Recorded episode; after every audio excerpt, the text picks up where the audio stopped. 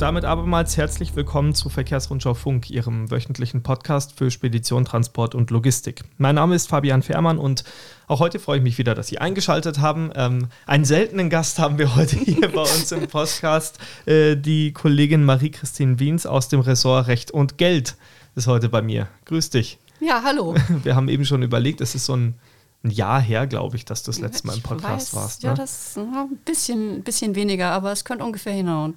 Viel zu selten, weil du hast nämlich oft spannende Themen im Gepäck. Äh, heute ist es mal wieder soweit. Wir, ähm, ja, wir zeichnen am Mittwochabend auf. Draußen geht die Sonne unter. Wir veröffentlichen aber erst am Donnerstag. Ähm, so. Das ist ja das ganz Wichtige. Aber deswegen können wir sagen, wir haben heute ähm, ja, eine Entscheidung reinbekommen, über die wir gerne sprechen möchten, mhm. einfach weil es viele Unternehmer vielleicht auch betrifft oder viele Unternehmer darüber sprechen. Und mhm. ähm, ja, äh, vielleicht hüpfe ich gleich ins Thema rein. Wir hatten ähm, eine Entscheidung vom EU-Rat in dieser Woche erwartet. Da geht es um das EU-Lieferkettengesetz. Darüber sollte ja eigentlich entschieden werden. Mhm. Sollte ist so ein bisschen das richtige Wort, weil passiert ist relativ wenig, oder? Ja, passiert ist schon was, aber tatsächlich, es gab keine Einigung, ja, beziehungsweise es findet sich weiterhin keine Mehrheit ähm, in, im, im entsprechenden Ausschuss. Und mhm. damit kann es dann auch nicht im EU-Rat oder im Parlament weiterhin abgestimmt werden. Also okay. es hängt. Okay, warum hängt's? Was ist da passiert? Ja, also es ist tatsächlich so, ähm, dass ähm, der Ausschuss heute getagt hat, also heute Mittwoch. Und das ist ein Ausschuss, das, äh, der nennt sich der Ausschuss der ständigen Vertreter der EU-Mitgliedstaaten, heißt auch COREPER, mhm. kommt aus dem Französischen. Frag mich jetzt bitte nicht, wie man das Französisch ausspricht und was das genau ist. Ich könnte ist. es selbst nicht. Deswegen, äh, sorry, aber dieser hat halt, der, das ist halt ein Ausschuss im EU-Rat, der entsprechende Entscheidungen im Rat vorbereitet und eben auch dieses EU-Lieferkettengesetz. Und ähm, der hat halt heute über den vom Parlament und von den Ratsvertretern entwickelten Kompromiss abgestimmt, auf den sich eigentlich schon alle im Dezember damals, also die, die entsprechenden Verhandlungspartner, so geeinigt hatten. Mhm. Also es gab auch wirklich lange Verhandlungen über zwei Jahre hinweg ähm, zwischen Ratsvertretern, zwischen Parlament und von daher, das ist ein langer Prozess gewesen. Und im Dezember hieß es dann nicht, juhu, wir haben da was, wie das halt so ist. Ja. Und ja, jetzt äh, war es halt dann nochmal wieder anders, ähm, weil ja das Thema Anfang Februar kochte das dann wieder auf. Und zwar ähm, war das so, dass die, ähm, die FDP-Politiker bei uns in Deutschland gesagt haben, Moment, also irgendwie wollen wir jetzt doch nicht mehr zustimmen. Und dann kam es zum großen Streit in der Koalition. Und wenn sich eben nicht alle einig sind in der Koalition, dann kann, äh, kann Deutschland eben auch nicht mit einer Stimme dort im Rat auftreten mhm. und muss sich enthalten, beziehungsweise in diesem Ausschuss. Eine Enthaltung entspricht einem Nein in okay. diesem Ausschuss. Also wenn du dich enthaltst, dann ist es das mhm. gleiche, als wenn jemand Nein sagt. Ja, verstehe. Und ähm, es ist auch so, dass wohl noch andere Länder ähm, ja das Thema kritisch gesehen haben. Mhm. Und damit fehlte dann tatsächlich jetzt in diesem Ausschuss die Mehrheit für das okay, Thema. Okay. Ähm, ja, ein, ein Thema, das wir auf EU-Ebene ja immer mal wieder beobachten, dass die FDP da äh, sich ja äh, gegen, gegen gewisse Entscheidungen dagegen stellt, die mhm. vielleicht schon getroffen worden sind. Was waren denn in diesem Fall die Gründe dafür? Also die FDP-Politiker haben zum Beispiel gesagt, ja, das Gesetz, das ist zu, das führt zu viel viel zu viel Bürokratie und sorgt zu viel, Rechtsunsicher für zu viel Rechtsunsicherheit bei den Unternehmen. Mhm. Ähm, Unternehmen müssten zum Beispiel zivilrechtlich haften und es wären viel mehr Unternehmen betroffen als derzeit halt durch das deutsche Lieferkettengesetz, was es ja schon gibt. Und ähm, haben dann halt auch noch gesagt, ja, also es könnten dann die Unternehmen eben wegen diesen Gründen aus Europa abwandern, weil die, eben die Wettbewerbsverhältnisse hier zu schlimm werden. Mhm. Und ja, im Prinzip hat die FDP damit eigentlich nur Bedenken aufgegriffen von ja, einigen deutschen Wirtschaftsverbänden. Ja, und das waren vor allen Dingen Industrieverbände, die sich eben zu diesem Thema geäußert haben und genau diese Kritik geäußert haben. Also die haben jetzt keine neuen mhm. Informationen oder irgendwelche Sorgen geteilt, sondern die ähm, Wirtschaftsverbände haben sich auch, ich glaube, Anfang des Jahres dazu geäußert und irgendwie an den, an, an ähm, den, äh, na gut. An die AfD an oder die, FDP, wo AfD nein, tatsächlich appelliert haben, oder? Genau, nein, ja. sie haben sich tatsächlich an den Bundeskanzler gewandt. Okay. teilweise, also, also zumindest einige der Verbände, einige mhm. haben auch einfach eine Pressemitteilung rausgeschickt mhm. und gesagt, Moment, so aber nicht, so geht das nicht und wir haben hier große Bedenken und ja, die FDP okay. hat das dann halt nochmal aufgegriffen.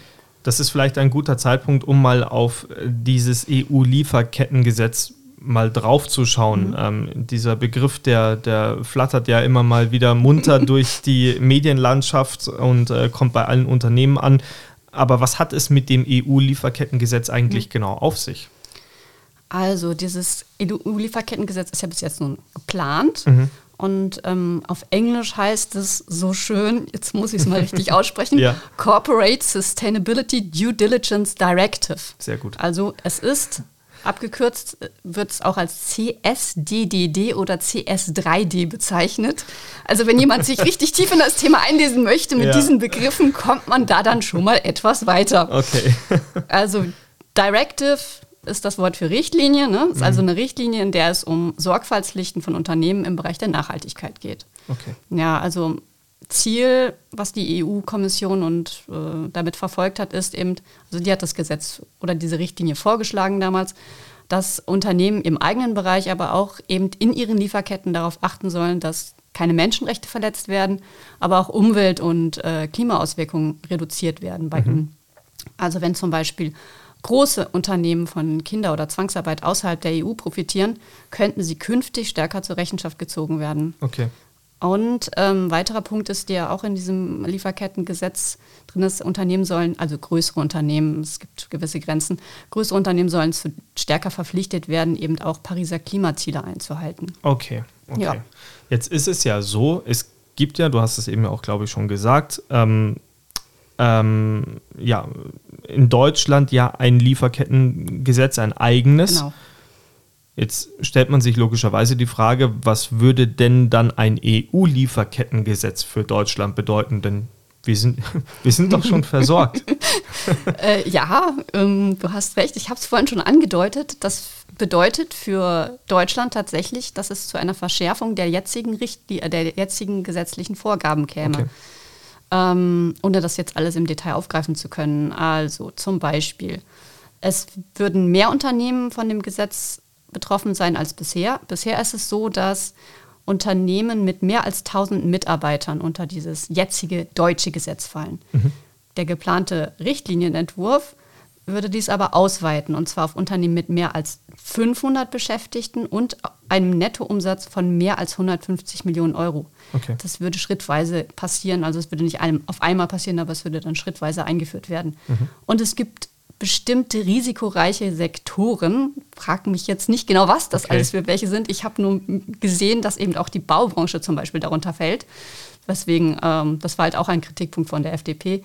Und da ist es so, dass diese, äh, diese Grenzwerte noch weiter runtergehen. Und zwar für solche risikoreichen Sektoren fallen schon Unternehmen ab 250 Mitarbeitern und 40 Millionen Euro Umsatz unter diese Richtlinie. Okay, also deutlich mehr dann. Ja, genau. Ja. Genau. Und Weiterer Punkt ist natürlich, es gibt wesentlich schärfere Sanktionen. Auch das hatte ich im Prinzip schon so ein bisschen angedeutet. Auf der einen Seite gibt es stärkere Bußgelder, ähm, aber eben Unternehmen können auch zivilrechtlich haftbar gemacht werden. Das ist in Deutschland so nicht vorgesehen bisher. Okay. Und das heißt, es kann zu Schadensersatzforderungen kommen und es ist dann auch tatsächlich so, dass das nicht begrenzt ist auf nur Gewerkschaften, die eben diese ähm, Klagen mhm. einreichen können, sondern auch NGOs zum Beispiel können das. Okay. Also das ist relativ breit gefasst. Ja, und dann gibt es natürlich noch einen weiteren Punkt, sollte man auch nicht unterlassen. Ich weiß, es sind relativ sind viele, viele ja. gerade. Aber ähm, ich habe gedacht, ich fasse mal alles so ein nee, bisschen so. zusammen. Klar. Ähm, das deutsche Gesetz nimmt nur direkten, die direkten, unmittelbaren Zu Zulieferer mit mhm. in, in ein. Also die sind einbezogen. Aber die EU-Vorgabe, die geht wesentlich weiter. Da kommen auch indirekte Zulieferer mit dazu. Und die Sorgfaltspflichten erweitern sich eben noch auf, auf vor- und nachgelagerte Geschäftsbeziehungen und auch auf die Nutzung und Entsorgung des Produkts. Also da haben die Leute, die Unternehmen dann wesentlich mehr zu tun, zumindest die Produzierenden auf jeden Fall. Mhm, ja. Und ähm, das hatte ich vorhin so ein bisschen angesprochen mit den mit dem Klima, Klimazielen. Ähm, dass die Sorgfaltspflichten in Zukunft eben oder dann laut dem Gesetz auch dazu zählt dann auch, dass man einen Emissionsreduktionsplan aufstellen müsste und diesen auch umsetzen müsste. Mhm. Man kann schon sagen, also mehr Unternehmen, wenn man es jetzt zusammenfasst, sind von mehr Pflichten und mehr Bürokratie betroffen. Ja. Aber letztendlich ist auch klar, also der Druck der Öffentlichkeit und von Konsumenten der wächst auch einfach, der wird ja nicht geringer, also mehr auf Menschenrechte, auf Umweltstandards und Klimaschutz zu achten. Also es ist ja, ja nicht so, dass es jetzt nur von der EU-Gesetzgebung her so ist, dass, äh, dass da ein Druck aufgebaut ist, sondern dass es auch viel auf, auf der Wunsch von Konsumenten ist. Ja, ein gesellschaftlicher Druck halt einfach. Ja, ein gesellschaftlicher ne? Druck, ja, also genau. Da wird ja häufig gefordert äh, von, von nicht von allen Menschen natürlich, aber von vielen Menschen, mhm. man, man solle mehr für für den Klimaschutz tun. Ja. Gerade das Thema Menschenrechte ähm, ja. wird da ja auch immer ganz oft aufgegriffen, auch wenn es um die Produktion von Elektrofahrzeugen geht oder so. Mhm. Immer wieder ein Diskussionsthema, ja. das wir oft hier in der Redaktion ja auch mitbekommen. Jetzt ist es ja so, wir haben aus Europa zuletzt ja zum Beispiel Themen gehabt wie die CO2-Reduktionsziele für mhm ähm, für, für die Flottenanbieter, also für die Flottenhersteller, mhm. äh, die dann ab 2030 greifen werden. Es diese sind ja zum Beispiel auch deutlich verschärft worden. Mhm. Wir reden ja auch hier beim EU-Lieferkettengesetz jetzt von einer deutlichen Verschärfung der Ziele. Richtig. Jetzt frage ich mich, warum ist dann dieses Gesetz auf EU-Ebene so umstritten, dass man das nicht weitergebracht hat? Äh, naja, auf EU-Ebene bestand ja eigentlich schon eine Einigung, ja. aber, und das, ich weiß, das ist ein bisschen kompliziert, es ist tatsächlich ein bisschen äh, faszinierend, also ich finde es ein bisschen seltsam, letztendlich, wie das Ganze gelaufen ist, aber man merkt so ein bisschen, Politik geht halt hin und her. Ja. Weil es ist tatsächlich so, dass viele NGOs ging das Gesetz nicht weit genug. Die haben, also von Anfang an stand, standen halt gewisse Kritikpunkte im, im Raum. Mhm. Die einen haben gesagt, das geht nicht weit genug und Wirtschaftsverbände und Industrie, wie schon erwähnt, sagen, das ist, geht uns viel zu weit, das, äh, wir können das nicht leisten. Also mhm. man kann jetzt natürlich spekulieren. Vielleicht haben diese Stimmen dazu geführt, dass sich eben die Meinung einiger Mitgliedstaaten im letzten Moment noch geändert hat. Also tatsächlich, ich habe heute mal die Pressekonferenz vom EU-Parlament so ein bisschen verfolgt, die eben ein kurzes Statement äh, dazu gegeben hat, äh, mhm. äh, wie sie eigentlich diese, diesen Status quo jetzt vom EU-Rat so sieht. Und ähm, da hat zum Beispiel auch die äh, Chefverhandlerin des Parlaments, die sich eben, äh, die diese Richtlinie eben mitverhandelt mhm. hat, die heißt Lara Wolters, mhm. ähm, eben auch ja, Kritik geäußert und da sagte sie, sie sei enttäuscht, vom FDP-Opportunismus von Herrn Lindner in, letzter Sekunde. Also mhm. da hört man schon so ein bisschen raus, okay, da ist tatsächlich in letzter Sekunde noch von einigen Ländern auf den, ich nenne es jetzt mal, auf den Druck von Wirtschaftsverbänden oder entsprechend äh, ja, reagiert worden. Ja. Und ähm, das ist eine andere Sache, die da auch noch, also die fand ich auch ganz interessant. Im Spiegel stand zum Beispiel was davon, dass eben laut Medienberichten es einen möglichen Deal zwischen der FDP und Italien gegeben haben soll. Und okay. das ist jetzt alles Hören sagen, ja, wohlgemerkt. Ja, stimmt, also stimmt, stimmt Italien der CS3D nicht zu, dann stimmen, stimmt die FDP oder beziehungsweise die Deutschland eben der EU-Verpackungsrichtlinie nicht zu. Wobei, äh, genau, das Magazin hat im Prinzip auch darauf hingewiesen, dass es keine öffentliche Bestätigung für dieses, dieses Ganze gibt. Also da ist irgendwie ja noch, wie sagt man, ziemlich viel mhm. Hörensagen. Und ähm, was ich noch mitgekriegt habe, war im Prinzip, die FDP-Bundestagsfraktion hat sich dazu geäußert, dass eben auch Frankreich und Italien äh, entsprechend sagen, okay, sie hätten Sorgen, dass Unternehmen durch die neuen bürokratischen Auflagen in ihrer Wettbewerbsfähigkeit geschwächt würden. Also mhm. das sind so Sachen, die sind jetzt halt in letzter, mehr oder minder kurz vor vor einem Beschluss, der ja im Dezember eigentlich schon feststand, noch irgendwie wieder aufgekocht sind und dann auch in den Rat reingetragen worden sind. Und mhm. ich denke mal, so kann man das so ein bisschen mhm. erklären, mhm. dass das einfach so ein politisch, lobbyistisch Hin und Her ist.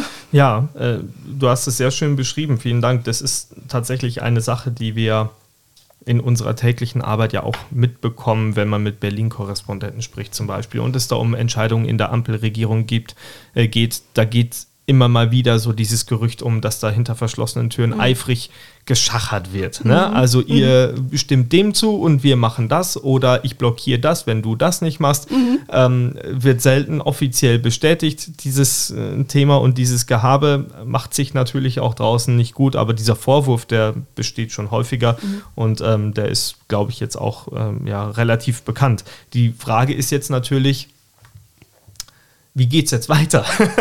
ja, also ja das ist wirklich Gesetz tatsächlich zumindest. eine große Frage. Ja, die also, Zeit drängt ja ein bisschen. Ja, ja, genau. Ja.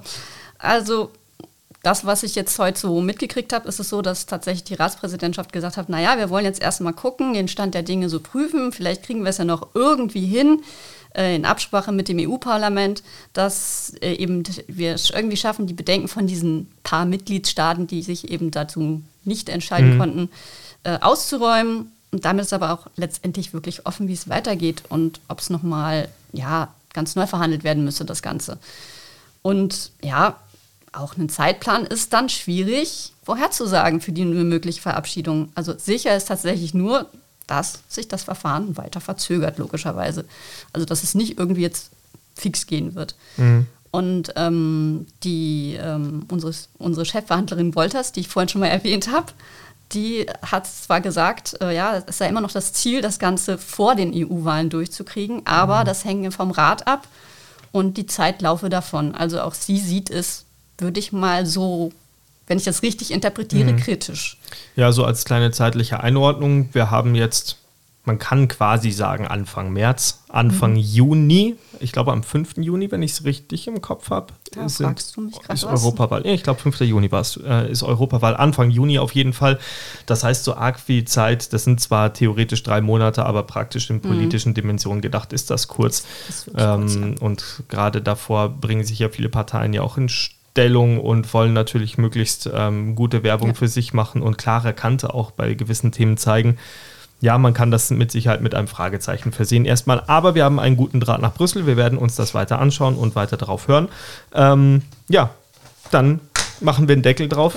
Christine, vielen lieben Dank äh, für, für deinen Besuch. Gerne wieder. Gerne. Und ähm, ich hoffe, Sie haben ein bisschen was zum EU-Lieferkettengesetz und den außenliegenden und außenrumliegenden Problematiken und Themen mitnehmen können. Ich bedanke mich wie immer fürs Einschalten. Den nächsten Podcast von Verkehrsrundschau Funk gibt es wie immer kommende Woche am Donnerstag.